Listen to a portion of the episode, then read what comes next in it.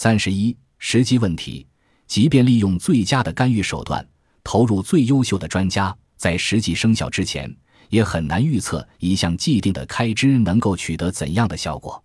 即便是美联储增加或减少货币供应量的常规举措，其效果的显现也是滞后的，滞后的时间有时甚至超过一年，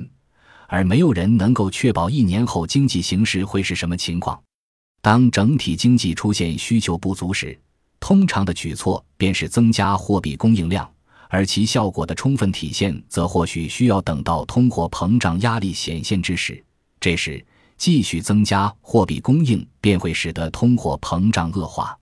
目前，政府的大笔开销据说在于基础设施建设，其效果或许需要相当长的滞后才能够体现，因为建设几乎涉及一切，它需要遵守联邦的、州际的、地方的各种法律法规。首先需要的便是环境研究，其次各类听证会务必举行，各种反对意见必须考虑和仲裁。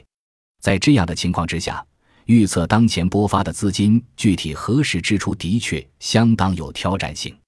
如果划拨用于基础设施建设的资金用于维修现有的道路、桥梁或其他类似的已有设施，而不是用于新建设施，那么。该资金或许能更快地进入经济循环，也更容易预测。然而，对于基础设施的维护和修缮的普遍忽视的真正理由是，出于政治动机，更乐于修建新的事物，而不是修缮或维护现有的东西。新建一幢大厦、一个社区中心或一个小艇船坞所创造出的剪彩仪式的机会，对于当选官员来说，可是最可宝贵的宣传和广告。